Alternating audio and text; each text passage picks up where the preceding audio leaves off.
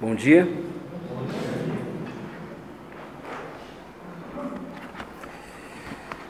Abra comigo a sua Bíblia.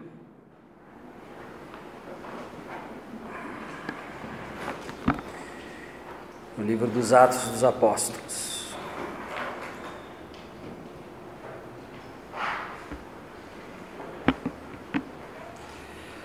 Estamos no capítulo 17.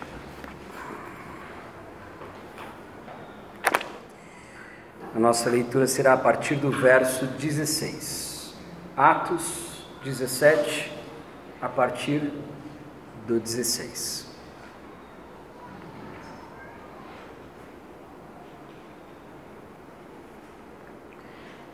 Enquanto esperava por eles em Atenas, Paulo ficou profundamente indignado ao ver que a cidade estava cheia de ídolos. Por isso, discutia na sinagoga com judeus e com gregos tementes a Deus, bem como na praça principal, todos os dias com aqueles que por ali se encontravam. Alguns filósofos, epicureus e estoicos, começaram a discutir com ele. Alguns perguntavam: o que está tentando dizer esse tagarela? Outros diziam: parece que ele está anunciando deuses estrangeiros. Pois Paulo estava pregando as boas novas a respeito de Jesus e da ressurreição. Onde lhe perguntaram: Podemos saber que novo ensino é esse que você está anunciando? Desculpa, pulei o 19. Então o levaram para uma reunião no Areópago, onde lhe perguntaram: Podemos saber que novo ensino é esse que você está anunciando? Você está nos apresentando algumas ideias estranhas e queremos saber o que elas significam. Todos os atenienses e estrangeiros que ali viviam não se preocupavam com outra coisa senão falar ou ouvir as últimas novidades. Então Paulo levantou-se na reunião do Areópago e disse: Atenienses, vejo que em todos os aspectos vocês são muito religiosos, pois andando pela cidade observei cuidadosamente seus objetos de culto e encontrei até um altar com esta inscrição: Ao Deus desconhecido. Ora, o que vocês adoram, apesar de não conhecerem, eu lhes anuncio. O Deus que fez o mundo e tudo o que nele há é o Senhor dos céus e da terra, e não habita em santuários feitos por mãos humanas. Ele não é servido por mãos de homens como se necessitasse de algo, porque Ele mesmo nos dá o fôlego de vida e as demais coisas. De um só fez Ele todos os povos para que povoassem toda a terra tendo determinado os tempos anteriormente estabelecidos e os lugares exatos em que deveriam habitar. Deus fez isso para que os homens o buscassem e talvez, tateando, pudessem encontrá-lo, embora que não esteja longe de cada um de nós.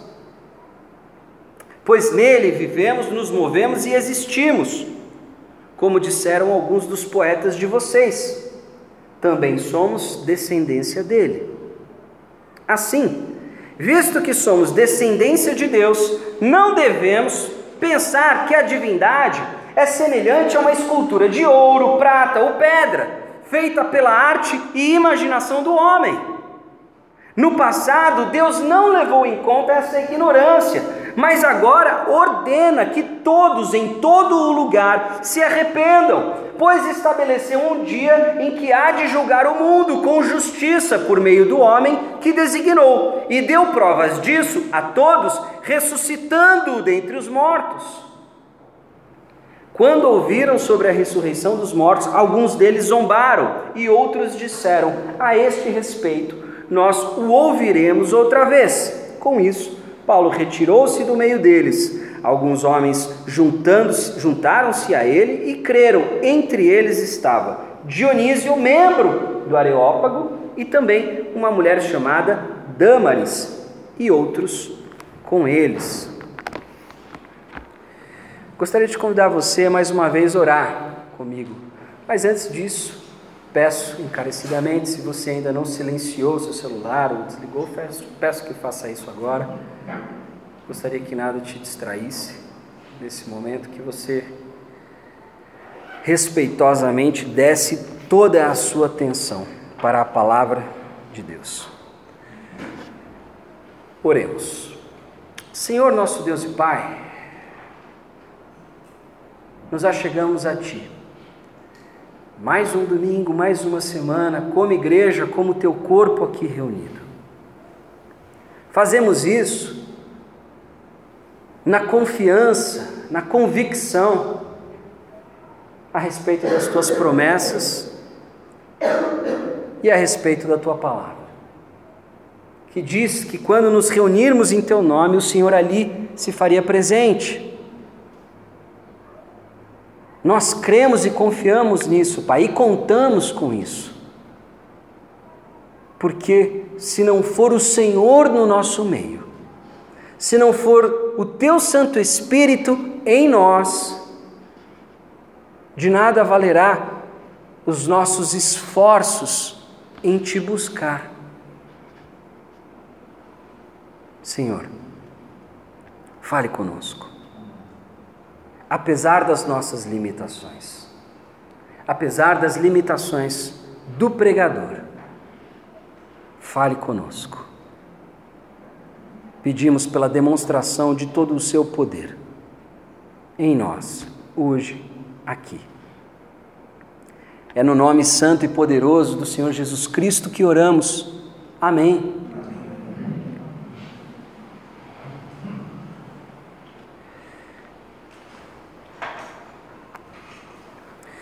Eu queria abordar esse texto com vocês de duas perspectivas. Eu gostaria de analisar a cena que aqui foi exposta por Lucas, o escritor desse livro, e depois eu gostaria de focar no conteúdo da explanação de Paulo.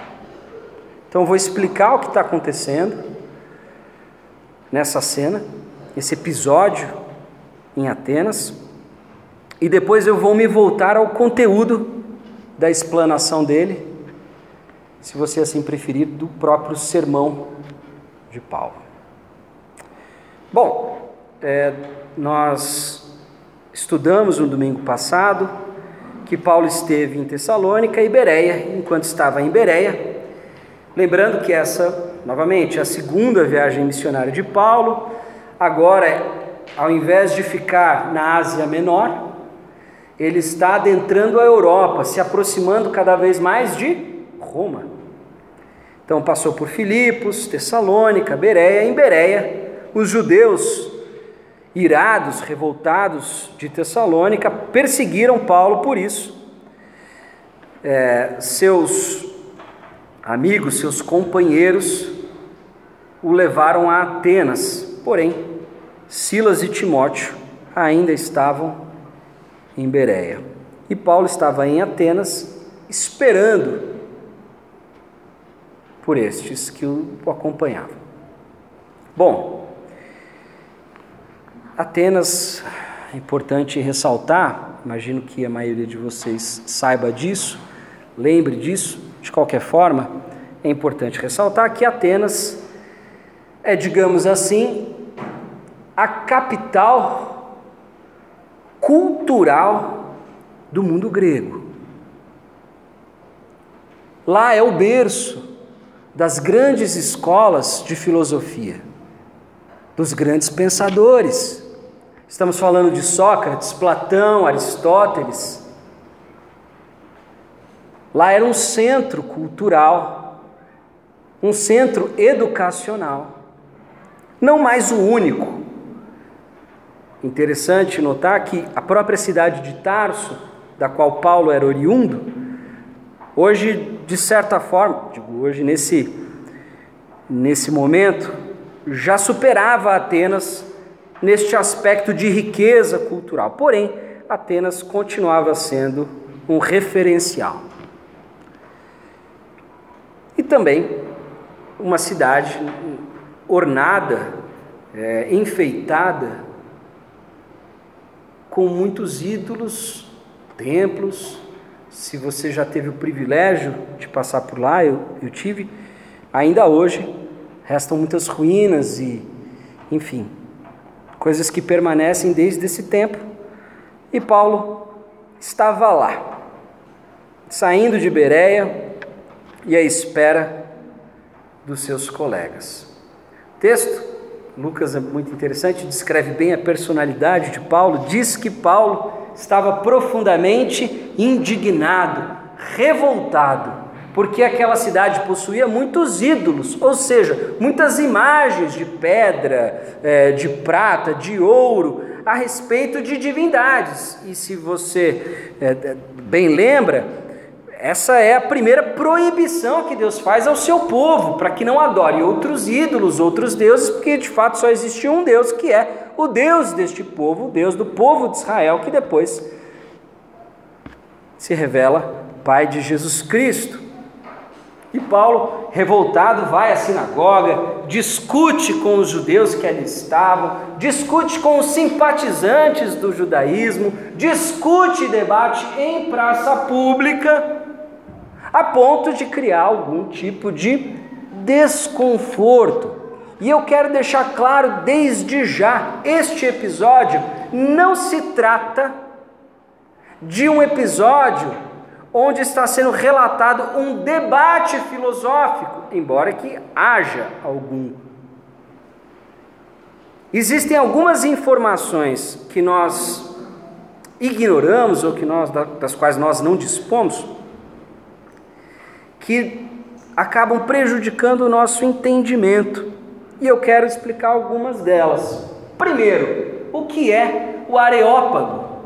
O areópago não é um palanque, não é um painel onde ali eram levados os debatedores para ver quem tinha a melhor retórica ou oratória. Embora que isso pudesse acontecer ali. O areópago era, sim, a alta corte, a corte máxima, o tribunal de Atenas. E essa colocação que fazem quando se perguntam a respeito do que Paulo está anunciando, alguns dizem ideias estranhas. Desculpa. Parece que ele está anunciando deuses estrangeiros. Para nós, é simplesmente uma informação aleatória, quase que perdida aqui. Mas eu gostaria de lembrá-los que Sócrates, o grande filósofo, foi acusado e condenado por esta razão. A acusação que foi levada contra ele é que ele estava ensinando a respeito de deuses estrangeiros. E por mais que nós pensemos que o mundo antigo era tolerante com outras religiões, eu quero te dizer que nem sempre. Claro, era um mundo pagão, existiam centenas e centenas de divindades. Quem tomaria nota de tudo isso estaria rastreando todas elas. Claro, porém, quando era anunciado um tipo de divindade, de prática religiosa que de alguma maneira estava contradizendo a visão de mundo os ideais daquela sociedade, a maneira com a qual aquela sociedade se comportava, como ela vivia, aí se enquadrava nessa proibição. Então, recapitulando, Paulo estava lá pregando em praça pública, e aí diz que ele entrou em debate com epicureus e estoicos. Aqui são, está dizendo o seguinte: eram dois grupos que representavam duas escolas de pensamento. Epicureus, o nome já diz, vem de Epicuro, os estoicos, ou seja, aqueles que é, representavam o estoicismo. Considerações breves. O que os epicureus afirmavam de a grosso modo, de maneira muito simples, porque eu não vou é, aprofundar nesses aspectos, mas para que você saiba, e acho que até certo ponto tem muito a ver com a nossa realidade. Os epicureus acreditavam no seguinte: que o objetivo da vida era ser feliz.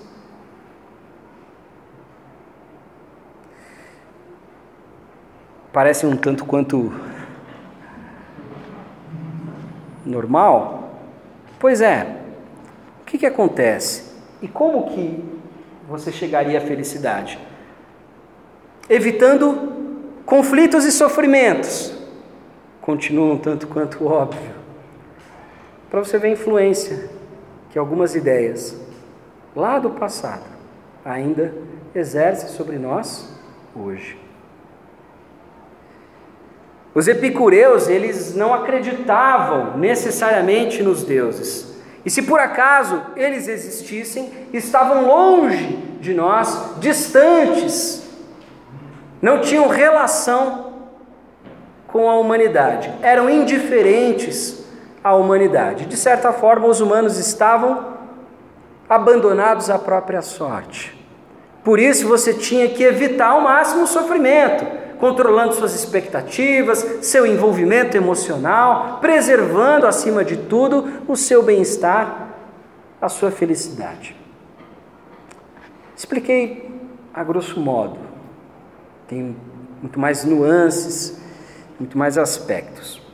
Os estoicos, por outro lado, eram mais idealistas, digamos assim.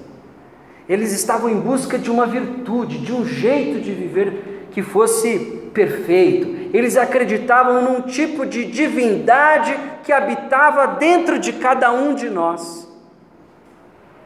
E à medida em que eles iam se aperfeiçoando e alcançando essas virtudes, eles iam evoluindo como seres humanos e, e coisas, e por aí vai.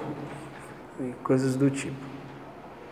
Bom, era com esses dois grupos que Paulo estava debatendo. E eles chamam Paulo do que? De tagarela. Essa expressão no grego não é uma expressão fácil de traduzir, mas se fôssemos traduzir literalmente, eles não estavam chamando Paulo apenas de um sujeito que fala muito, mas tinha uma conotação pejorativa. Eles estavam chamando ele de um pseudo-intelectual. Estavam diminuindo Paulo. E depois disseram: parece que está anunciando deuses estrangeiros. Porque Paulo estava pregando as boas novas a respeito de Jesus e da ressurreição. Olha que coisa interessante. Por que, que eles falam deuses estrangeiros? Porque a palavra ressurreição, no grego, anastasis ou anastasia, dependendo da colocação, poderia ser um nome próprio. Então, de certa forma, eles estavam achando que Paulo estava pregando um casal novo de deuses. Jesus e a tal da Anastasia. Anastasia. Ah.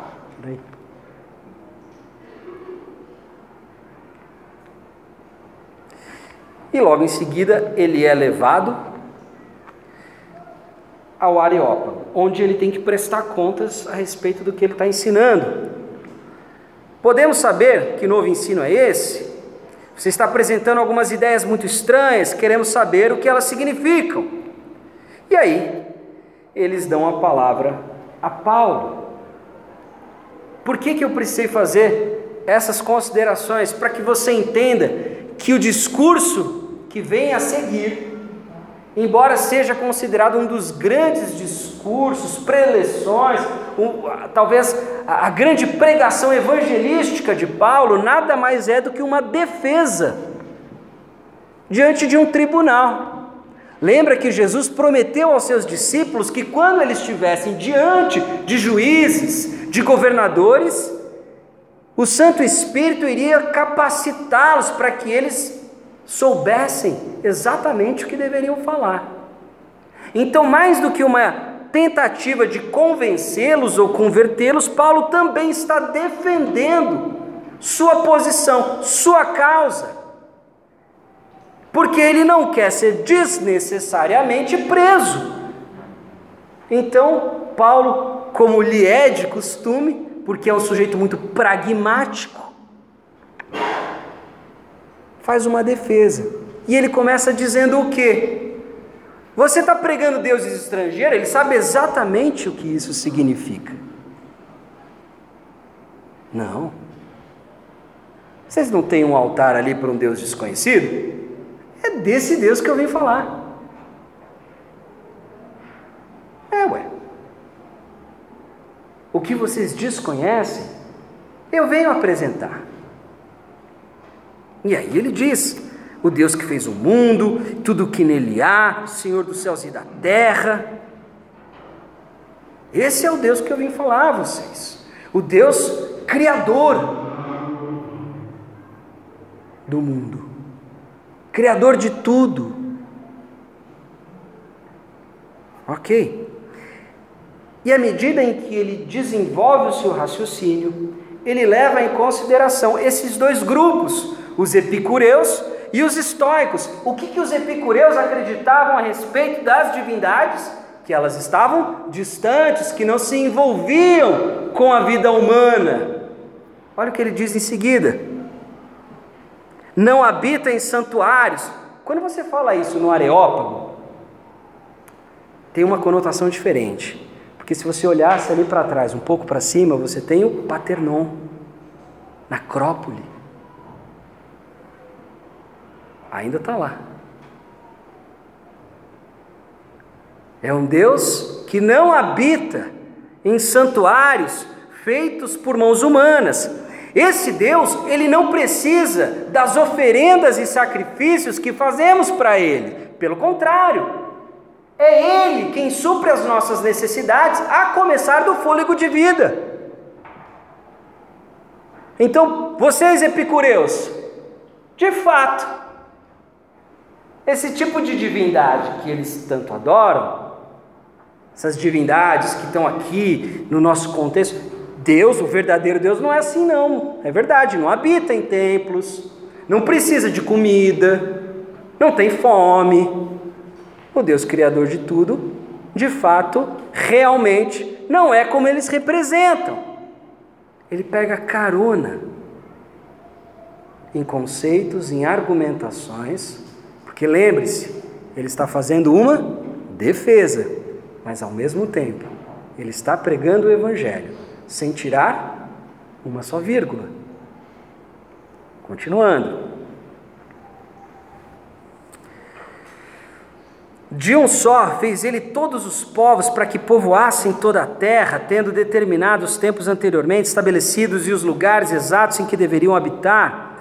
Deus fez isso para que os homens o buscassem, talvez tateando, pudessem encontrá-lo, embora não esteja longe de cada um de nós. Ou seja, de fato, Deus não habita em santuários.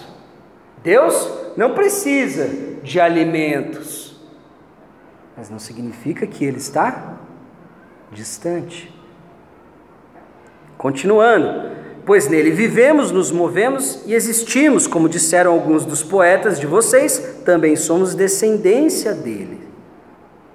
Ele faz uso até de citação de poetas gregos, como Arato. Assim, visto que somos descendência de Deus, não devemos pensar que a divindade é semelhante a uma escultura de ouro, prata ou pedra feita pela arte ou imaginação do homem. E aqui, ao mesmo tempo que ele concorda com os estoicos que a divindade está próxima, mas não nos termos deles. Porque Deus não é tudo, nem está em todos. E nem pode ser comparado a uma imagem feita pelas mãos pela criatividade, pela imaginação humana.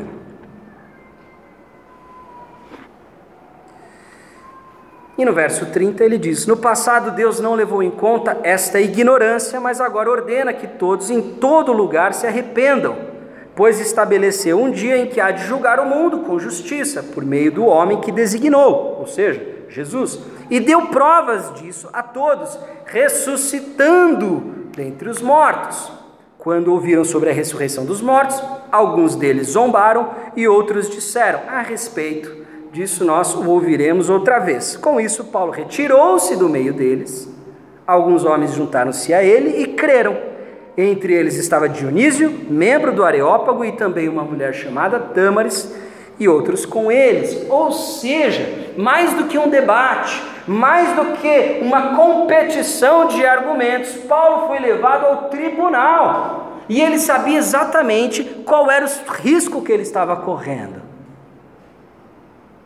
E diferente do que muitas vezes a gente imagina, o cristão ele não tem vontade de sofrer. O cristão não tem vontade de ser preso. O cristão não tem vontade de ser perseguido. O cristão não tem vontade é, de ser martirizado. Ele o fará se necessário, mas não desnecessariamente. Por quê? Porque ele tem uma missão.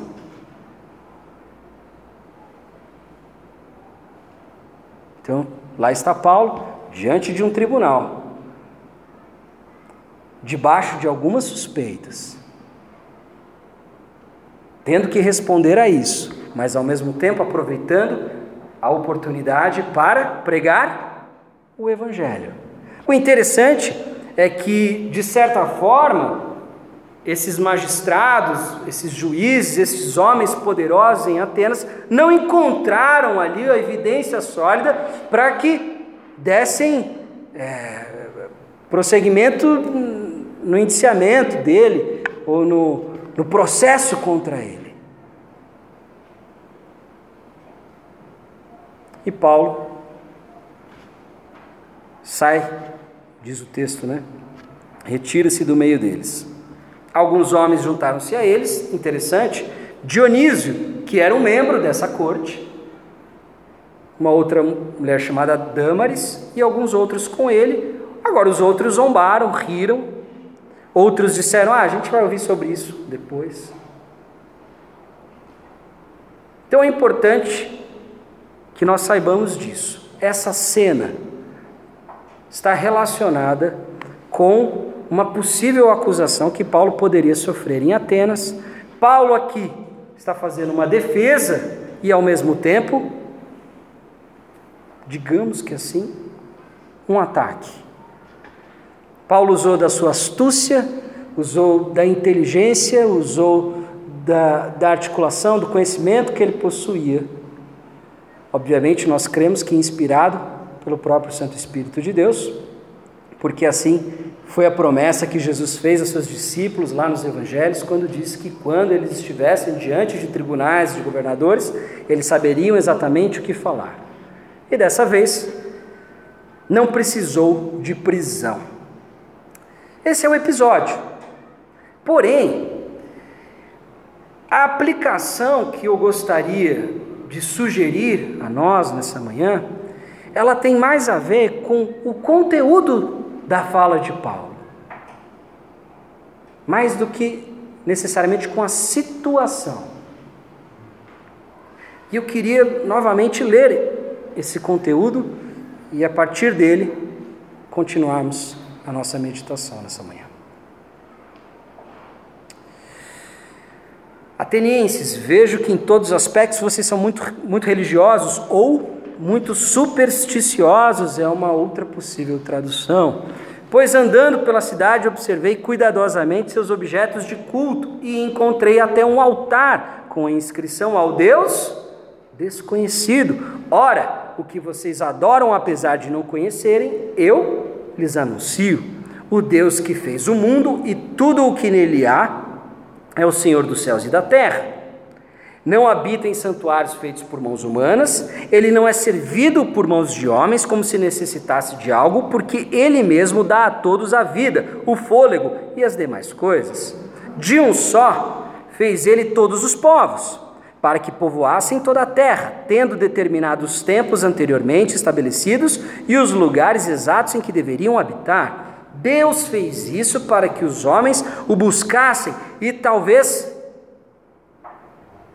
tateando pudessem encontrá-lo, embora não esteja longe de cada um de nós. Pois nele vivemos, nos movemos e existimos, como disseram alguns dos poetas de vocês, também somos descendência dele.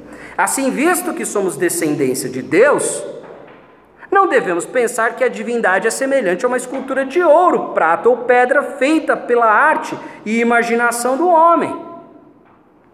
No passado, Deus não levou em conta essa ignorância, mas agora ordena que todos, em todo lugar, se arrependam, pois estabeleceu o dia em que há de julgar o mundo com justiça por meio do homem que designou, e deu provas disso a todos, ressuscitando dentre os mortos.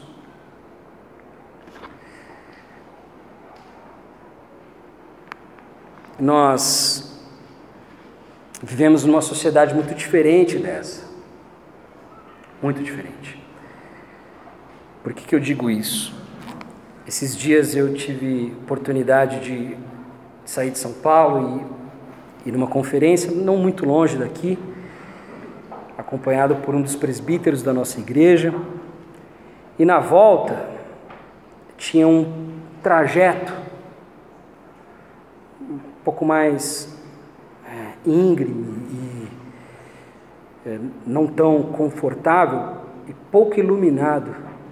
Interessante observar que nem mesmo o farol alto do carro ajudava muito naquela situação, então a gente ia dirigindo devagarzinho, porque estava fazendo muita falta a luz. Por que, que eu digo que essa é uma sociedade muito diferente?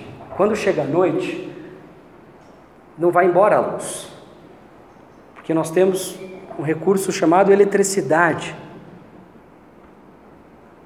Se você é uma pessoa que gosta de trabalhar à noite, se você tem uma rotina de trabalho alternativa, nada te impede. Afinal de contas, tem o seu computador, tem internet.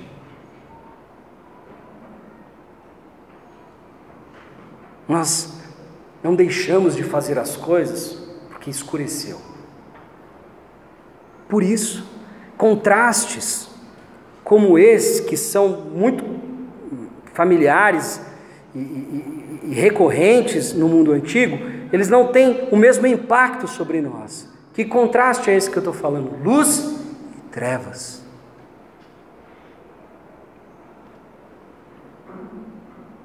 Vamos lembrar que o povo de Israel tem a sua identidade formada enquanto caminhavam 40 anos no deserto.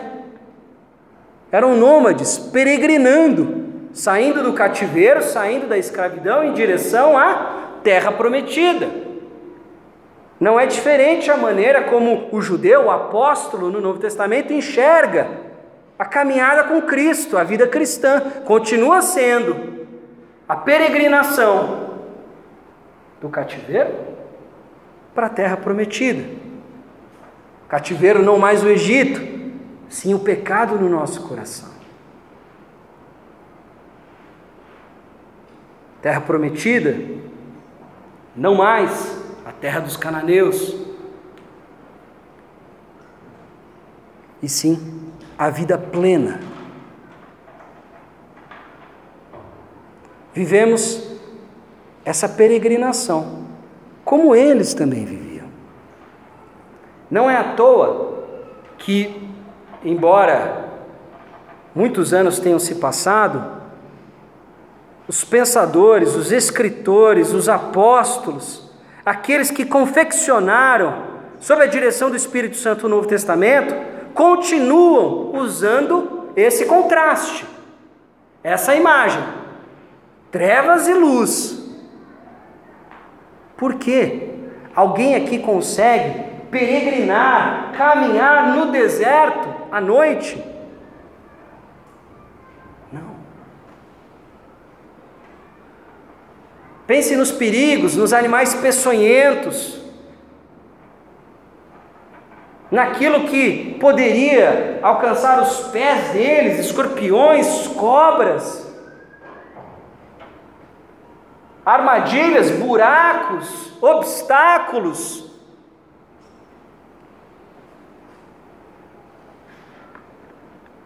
Para você entender plenamente a mensagem do Evangelho, você precisa entender que o que o texto bíblico nos revela é que o mundo está em trevas. E essa palavra, novamente, ela não tem o mesmo apelo para a gente. Que eu quero dizer com isso é que a gente não sente o impacto dela. Porque, me diz uma coisa: quem consegue andar, quem consegue fazer alguma coisa no escuro? Ninguém. E a conotação de trevas, ela tem muito a ver com cegueira, com falta de entendimento, com incapacidade de processar, de interpretar a realidade. É óbvio que a maioria de nós tem as suas funções óticas, oculares, funcionando, mesmo que você use uma lente, um, um óculos, mas a maioria de nós consegue enxergar. Porém, as Escrituras insistem que o homem vive em trevas, e nada mais é do que a imagem que Paulo está resgatando, quando ele diz que esse é um Deus desconhecido, em outras palavras, um Deus oculto, um Deus que eles precisam, para procurá-lo, encontrá-lo, tatear. A imagem que Paulo está usando é que todos os povos, aqueles que não possuem a revelação de Deus, estão em trevas, estão no escuro e não conseguem entender o mundo, não conseguem entender a realidade. E eu peço licença a vocês, porque a partir daqui o sermão vai ficar um pouco teológico demais, mas vez ou outra é importante a gente abordar alguns aspectos, alguns fundamentos das nossas tradições teológicas, porque senão a gente corre o risco de muitas vezes ser levado, balançado por qualquer vento de doutrina, como o próprio apóstolo Paulo diz lá na carta aos Efésios. O que, que acontece?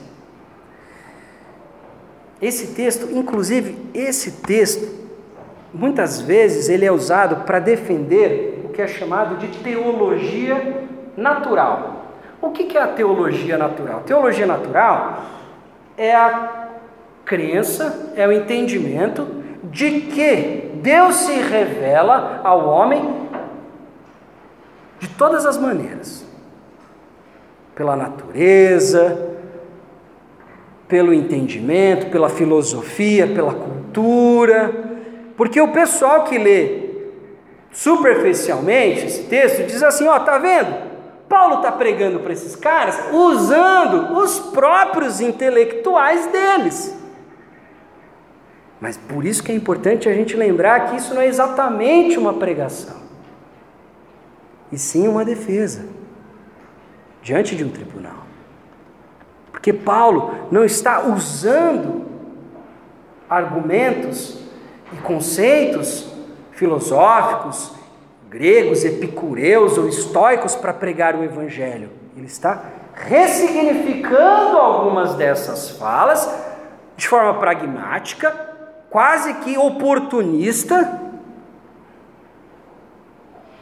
para pregar o Evangelho.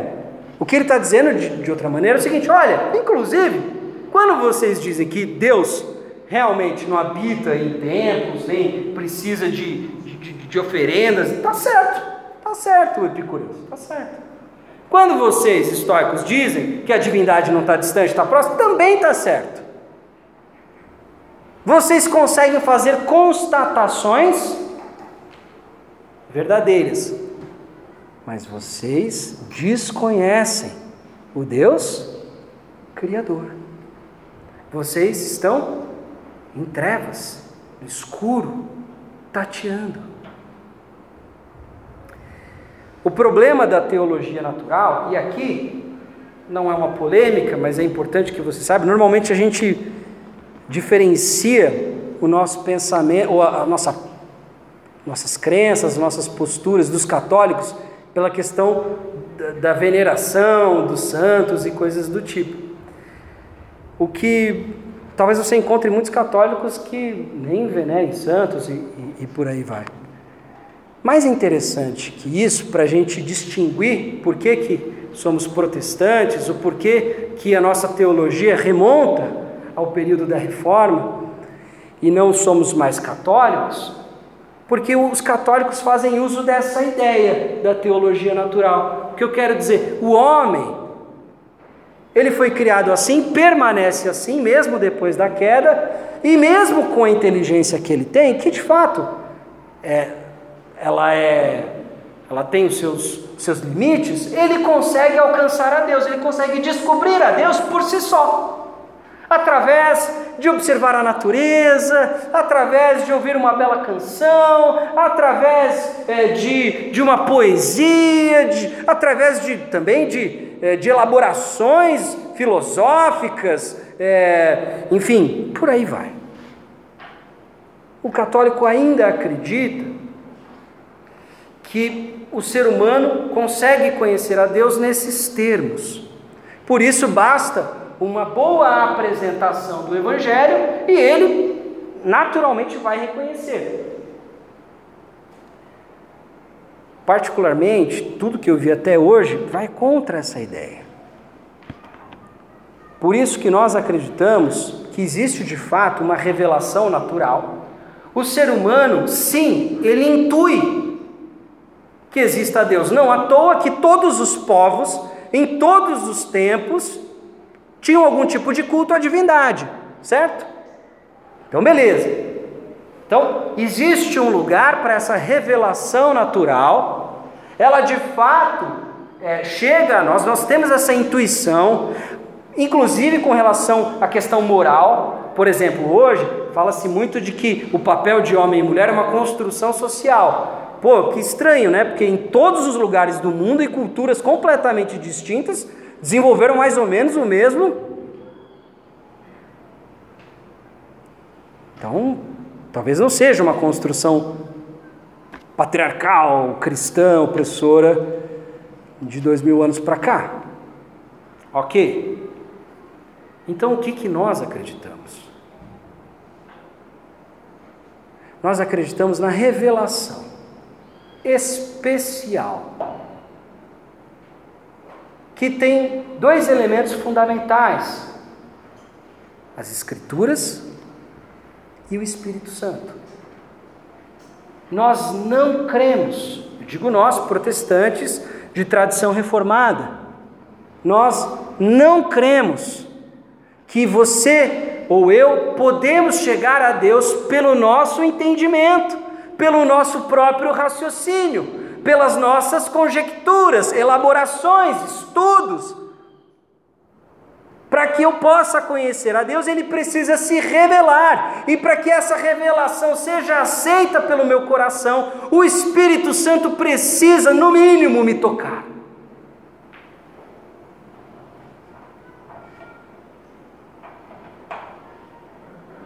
Por isso que ele reconhece: olha, a questão toda aqui pode ser resumida numa palavra: ignorância. Vocês ignoram este Deus. E por causa dessa ignorância, vocês tentam confeccionar Deus ou deuses ou pensamentos redentores, filosofias redentoras, de busca de felicidade, de atribuição de sentido à vida, a partir de nós mesmos. E aí a gente volta para o episódio da queda. Novamente, qual que é a proposta da serpente para Eva? Se você comer do fruto do conhecimento do bem e do mal, que o nome já está bem claro, você se tornará como Deus ou deuses. A queda não é só que você comeu uma fruta que você não podia comer pessoal fala da maçã, nem está escrito maçã lá. Embora que tenha uma grande empresa que o símbolo é uma maçã com uma mordida, né? Será que tem a ver? Não sei. Mas não é sobre isso.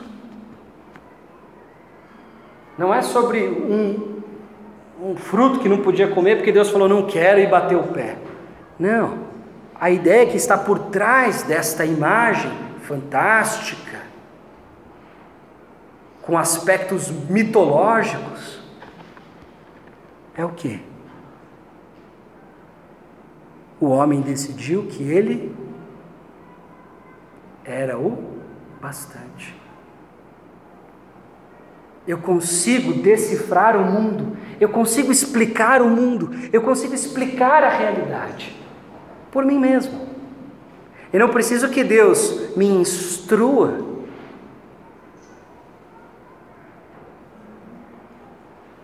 Eu sei o que é melhor para mim. Eu sei o que é melhor para os meus filhos. E isso só vai agravando e agravando e agravando ao, ao longo dos séculos. E chega em nós de uma maneira exacerbada. Hoje você com seu Twitter e seu Facebook é um filósofo. Gênio, brilhante, descobriu os segredos do universo. Essa é a arrogância humana. E por isso o homem está em trevas, porque nós protestantes e a teologia reformada coloca da seguinte maneira: os efeitos noéticos da queda, ou noudéticos, ou seja, noé em mente em grego, a queda, ela não só nos distanciou de Deus, tirou o homem do paraíso, ela afetou a nossa maneira de entender o mundo, de interpretar a realidade e, inclusive, de se perceber. O pecado não só é uma coisa que você fez de ruim, Deus está bravo com você e você precisa pagar um preço. Não é isso. O pecado, e aí você tem muitas formulações que tem mais ou menos a mesma conotação. O próprio profeta Jeremias, quando diz que o coração do homem é terrivelmente enganoso, é que eu e você, sem Jesus, somos cegos. Fala, pelo amor de Deus. Como assim?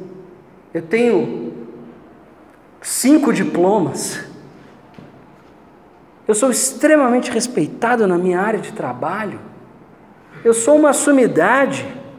Eu descobri a cura para o Covid sem vacina.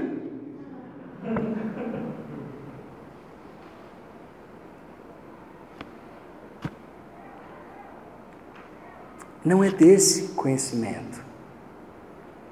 E deixa eu te provocar. Você consegue dar vida a você mesmo? Foi você quem decidiu nascer? Não. Você consegue evitar a sua morte? Também não. Ou seja, você não consegue nem dar a sua própria vida e também nem evitar que ela acabe. Por que, que você acha que você vai encontrar sentido para ela dentro de você? Qual que é o primeiro aspecto que Paulo ressalta aqui no sermão dele? Deus que fez o mundo e tudo que nele há e é Senhor dos céus e da terra. Se existe um Criador, existe um propósito, existe um porquê.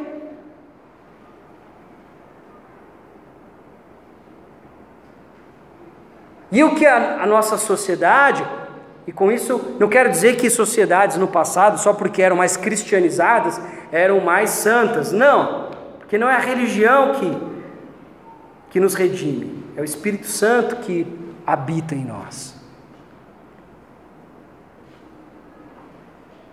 Existe um problema seríssimo com o ser humano, e ele é como um cego andando em direção ao precipício na sua peregrinação, na sua jornada. Ele é capaz de grandes feitos, de uma grande engenhosidade. Não à toa temos a tecnologia e tudo que a gente tem desfrutado como testemunho disso. O ser humano é capaz sim de grandes coisas. E não duvido eu que Deus, na sua misericórdia, permita isso. Porém, nada disso é capaz de dar sentido à vida. Não à toa, Os consultórios psiquiátricos estão cheios. Nesse país se vende mais antidepressivo do que hipoglós. Por que será?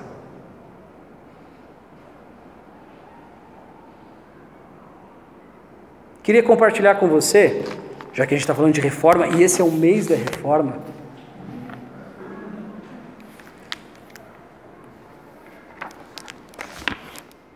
O próprio João Calvino, nas institutas ou a instituição da religião cristã. Aliás, olha que interessante. Primeiro livro, primeiro tomo, primeiro capítulo é sobre conhecimento de Deus. Por que será? Mas eu já respondo essa pergunta. Olha o que Calvino diz: O homem jamais chega a um conhecimento puro de si sem que antes contemple a face de Deus e dessa visão desça para a inspeção de si mesmo. Assim é que, sendo a soberba inata a todos nós, sempre nos vemos como justos, íntegros, sábios e santos, salvo se por argumentos evidentes, sejamos convencidos de nossa injustiça, imundície, estupidez e impureza. Contudo, não somos convencidos disso se voltarmos os olhos exclusivamente para nós mesmos e não também para Deus, que é a única regra da qual se deve exigir tal juízo. Ou seja, o que foi fundamental, primordial para os reformadores afirmarem logo no primeiro momento. O que está tão errado com o cristianismo? É que o homem não consegue por si só, ele precisa que Deus ilumine o caminho.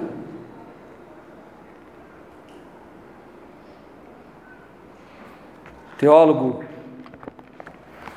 presbiteriano, reformado, do século XX, Cornélios Vantil, no seu livro Apologética Cristã, ele formula da seguinte maneira: Portanto, é somente o Espírito Santo que, testemunhando em nossos corações pela palavra e com a palavra, realiza a revolução copérnica requerida e nos torna tanto cristãos quanto teístas.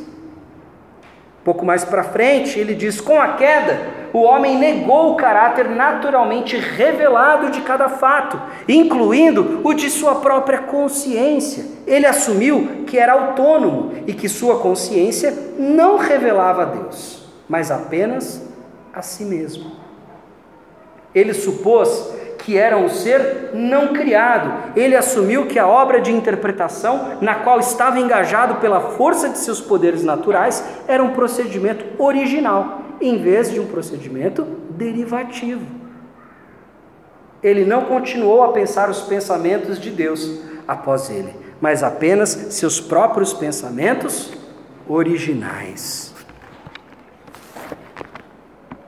Peço licença e, e, e agora já desculpa a vocês por ter me delongado e feito essa digressão mais teológica, mas eu realmente acredito que de vez em quando faz bem, e até agora a gente não voltou com a nossa escola bíblica dominical, mas em breve a gente vai voltar, se Deus quiser. É importante de vez em quando a gente lembrar dos nossos fundamentos, porque tem tanta coisa sendo pregada por aí que você ouve uma coisa que te emociona, que você ouviu, que falou que bonito, olha essa música, olha, sabe, olha, olha esse argumento. E a gente precisa entender que não é o quanto o argumento nos emociona que faz dele um bom argumento ou um fundamento para a nossa fé, mas do quanto ele está de acordo com a palavra. E você só vai entender a palavra através do Espírito Santo. O homem falou o seguinte: claro, estou dizendo que isso é consciente, até porque não seria cegueira se fosse. Mas ao longo dos séculos, o homem tem cada vez mais afirmado: eu sou o que eu sou, que é uma afirmação de Deus. Os meus desejos, as minhas vontades, a minha experiência, o meu entendimento é o referencial de tudo. Portanto, eu estou completamente capacitado a dizer o que é o bem e o que é o mal, que é o que significa você comer do fruto do bem e do mal. Eu sou o juiz sobre o bem e o mal, sobre o certo e o errado. Peraí, você está querendo dizer que a humanidade, no ápice do seu desenvolvimento, da sua evolução, ela está em trevas? Sim. Quer dizer então que as trevas não foram a Idade Média, conforme a gente aprende na escola com os nossos professores socialistas? É, a Idade Média, pelo contrário, se você for estudar a Idade Média, ela é maravilhosa. Aliás, não existiria Calvino sem um outro sujeito chamado Santo Agostinho. Aliás, ele faz menção ao próprio Agostinho consecutivas vezes. O contraste entre luz e trevas não está aqui como frase de efeito, como a gente diz no inglês punchline, um, com essa frase assim para tipo um slogan ou algo do tipo. O contraste entre trevas e luz tem como objetivo mostrar que o entendimento, a capacidade de interpretação do ser humano foi afetada, profundamente afetada pela queda. Então ele sozinho não chega à verdade. Não à toa que o nosso Senhor Jesus Cristo diz que Ele é o caminho, a verdade e a vida.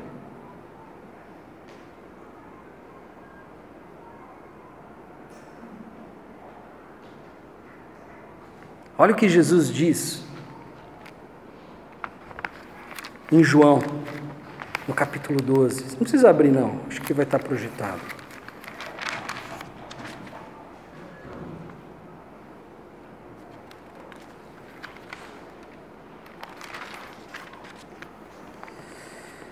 Em um dos seus muitos conflitos com fariseus e judeus, Jesus no capítulo 12 de João, a partir do verso 44, diz em alta voz: Quem crê em mim, não crê apenas em mim, mas naquele que me enviou.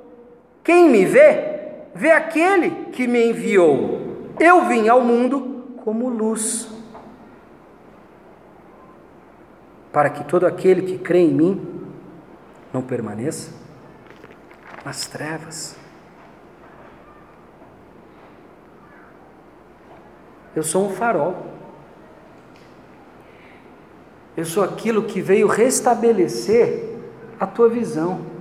Porque por enquanto você só consegue enxergar a si mesmo, as tuas vontades, os teus desejos, aquilo que você acredita que é a sua necessidade. Você tem usado a si mesmo como referencial para dizer o que é certo e errado. E você não tem um referencial maior que precede você. Porque você não tem a palavra de Deus. O certo e o errado para você é aquilo que te convém. E isso a gente faz em tudo, nos nossos relacionamentos, no nosso trabalho, na nossa maneira de conduzir os nossos negócios, a maneira como a gente educa os nossos filhos. Não é mais, a gente não educa mais os filhos para que eles glorifiquem a Deus. Nós educamos os nossos filhos para que eles sejam aquilo que nós sonhamos que eles sejam. Muitas vezes para que eles sejam aquilo que eu sempre quis ser e não fui.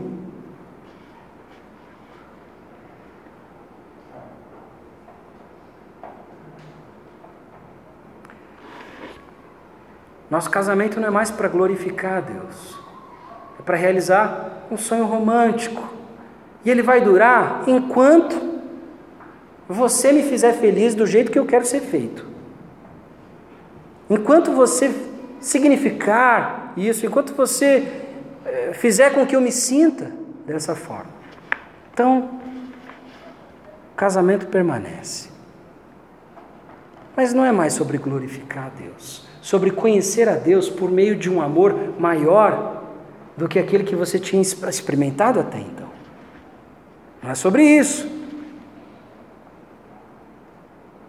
Eu atribuo sentido e significado à minha vida. O que, que você quer? Siga o seu coração. O que, que seu coração está te dizendo? Vai atrás. Um dos grandes trabalhos que eu tenho como pastor é dizer: não siga o seu coração.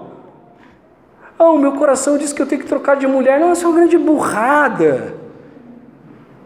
Você já tem uma esposa, você se uniu a ela diante de Deus, diante dos teus familiares. Não faça, isso é uma besteira, isso, isso te distancia de Deus. Não, não, não, mas Deus não vai parar de me amar.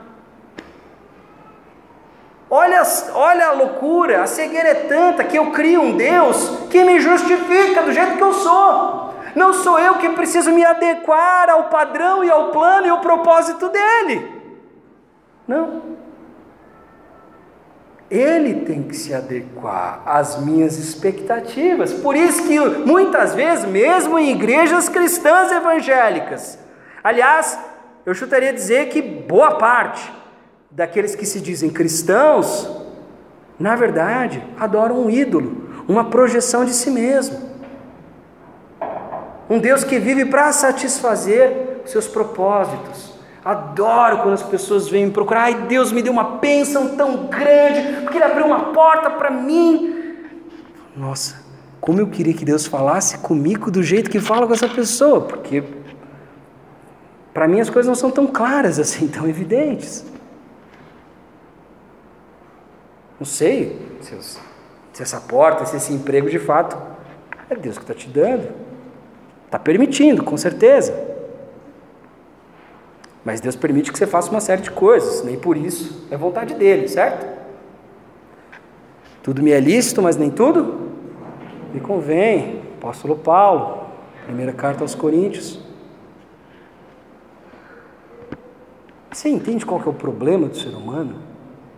Ele está em trevas, ele não é capaz de sozinho encontrar sentido e significado à sua vida. Ele não consegue se redimir. Ele não consegue se fazer feliz. Mas eu estou numa grande felicidade porque aconteceu isso, isso, isso, mas vai passar. Essa felicidade do emprego, do carro novo, passa. Passa. Rapidinho.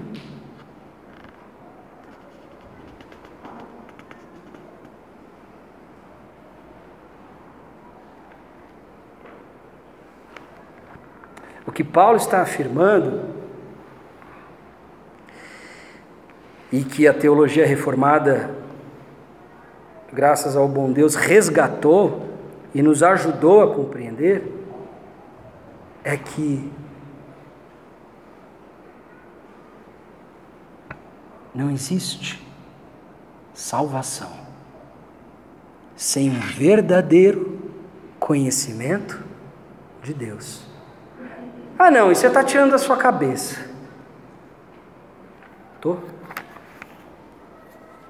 Olha o que Jesus diz em João, capítulo 17, verso 3. João 17, verso 3. Esta é, lembrando, Jesus que está falando, tá?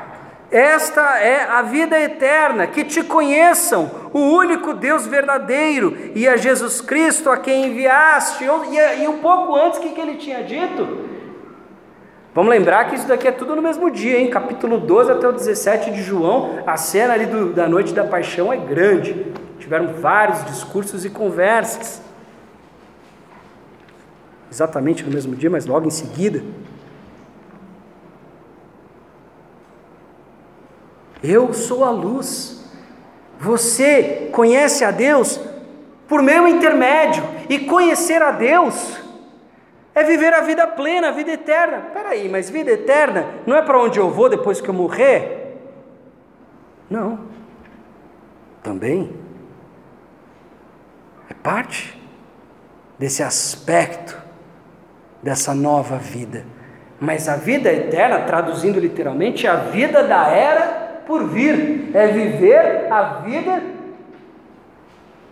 da era onde tudo será restaurado. Por que que Paulo termina dizendo o seguinte: Ele há de julgar o mundo com justiça por meio do homem que designou, e deu provas disso a todos, ressuscitando dentre os mortos, porque a, a ressurreição de Cristo é a prova. É, não é prova no sentido necessariamente de, de evidência, mas é aquilo que, é, que dá prova, é, é, é o experimento, é o primeiro gosto, é o adiantamento do que nos aguarda. a ressurreição de Cristo. Ele é o primeiro de muitos, ele é o primogênito. Porque quando ele voltar, será a nossa vez de ressuscitar dentre os mortos, com corpo glorificado, num, em novos céus, nova terra, numa nova Jerusalém numa cidade santificada, numa cidade restaurada, consagrada completamente, onde Deus reina plenamente, onde Ele não mais vai dar espaço para o pecado e para a liberdade humana, para a cegueira humana. Essa é a promessa. É para lá que a gente está se dirigindo, essa é a nossa esperança. E por isso é importante que eu e você nos arrependamos é o que ele diz. No passado, Deus não levou em conta essa ignorância, mas ordena que todos, em todo o lugar, se arrependam. Eu não estou me referindo ao dia que você chorou no culto da fogueira e aceitou Jesus e jogou uma pedrinha. Eu estou falando de uma vida reformada, transformada, de uma mente renovada. Paulo vai falar isso em Romanos sobre a transformação da nossa mente, a renovação da nossa mente. Ter o seu entendimento esclarecido pela luz que é Jesus, muda a sua compreensão do mundo, muda a sua compreensão de si mesmo. Você já não se acha o cara. Você já não se acha a mulher, você já não se acha o justo. Você já não se acha merecedor cheio da razão. Você é humilhado por essa revelação, pelo Santo Espírito de Deus que te derruba, te joga ao chão. E agora você pode ser transformado. Agora você está livre da agenda que você mesmo criou para si. Você está livre do impostor que você criou para si. Porque tenha certeza, existe um impostor. E muitas vezes ele tem uma baita cara de crente. Tem jargão de crente. Tem jeito de crente. Ouve música de crente. Mas ainda vive para satisfazer a sua carne. O personagem. Até nisso a gente só piora. Somos uma sociedade de máscaras. Mais do que nunca.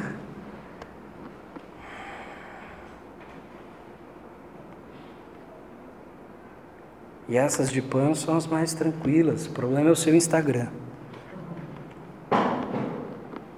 Problema é o seu Facebook, o problema é o personagem que você criou para ser aceito, para ser amado, para ser admirado.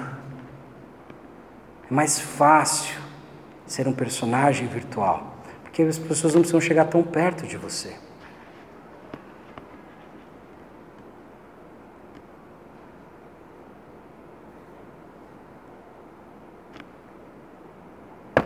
Só Jesus. O que eu quero dizer é: só Jesus. Não, mas minha prima, ela é uma ótima pessoa, ela cuida de três filhos sozinha, ela é maravilhosa, ela é uma guerreira, não sei o que lá, então, esquece. Não, porque ela ajuda os pobres, não, porque eu ajudo, eu sou bom, eu faço, eu ligo para os outros, eu não sou uma pessoa assim como eles, nem como aqueles. Esquece. Tudo isso é cegueira, é treva. A única verdade que tem poder de te transformar, te redimir, é Jesus. Ele é a luz Ele é a verdade, Ele é o caminho, Ele é a vida. O que, que é a vida eterna? Conhecer a Deus. Não é à toa que Calvino começa o grande documento dele. A sua obra-prima, um documento essencial para a teologia cristã, falando sobre conhecimento de Deus. Porque a gente acha que salvação é aceitei Jesus, vou para o céu. Não é isso. Se você está nessa, é capaz de você não estar tá indo para o céu. Você está caminhando na outra direção. Não é sobre isso. Não é. É sobre conhecer a Deus e aquele a quem Ele enviou. Porque não tem como você conhecer a Deus se não for por Jesus. E não tem como você conhecer a si mesmo se não for por Deus, pela palavra dele e pela ação do Espírito Santo na tua vida. E a partir destes elementos, a sua vida começa o quê? A ser transformada. Você começa a gozar de novos hábitos, de novas posturas, de novas atitudes. Novo coração.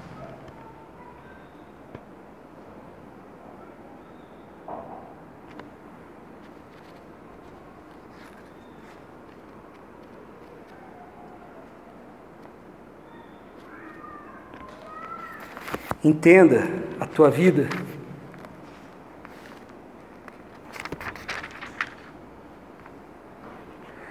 como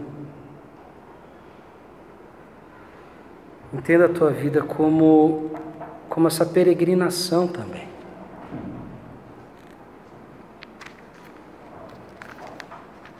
Tem duas maneiras. Dá para você ir no escuro, achando que está vendo tudo mas os sintomas vão aparecer, se já não apareceram. Tem coisas que estão, tem luz que está piscando.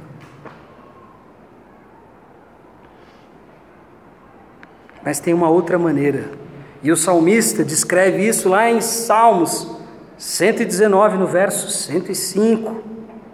A tua palavra é lâmpada que ilumina os meus passos e luz que clareia o meu caminho. Prometi sob juramento e o cumprirei. Vou obedecer às tuas justas ordenanças.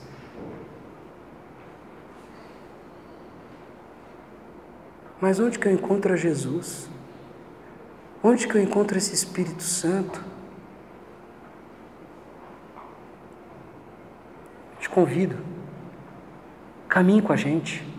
Eu não vou pedir para você levantar a sua mão e que você vai acontecer uma coisa com você. O Espírito Santo, ele, ele, ele habita em você com mão levantada ou não. O meu convite a você é: tome a palavra dele como lâmpada para os seus pés, porque essa é uma vida tortuosa, difícil, dura, áspera como o deserto, árida, sem a luz da palavra você vai se perder. Talvez ao ponto de não conseguir voltar atrás e ser encontrado. Jesus é a luz e nós só o conhecemos pela Sua palavra, pelo intermédio, pela interpretação do Santo Espírito de Deus. Por isso que eu sempre oro para que as minhas limitações como comunicador não atrapalhem o seu entendimento. E por isso que eu confio que o Espírito Santo de Deus, apesar de mim, pode te transformar. Essa é a minha oração. E eu convido você a fazer a mesma oração.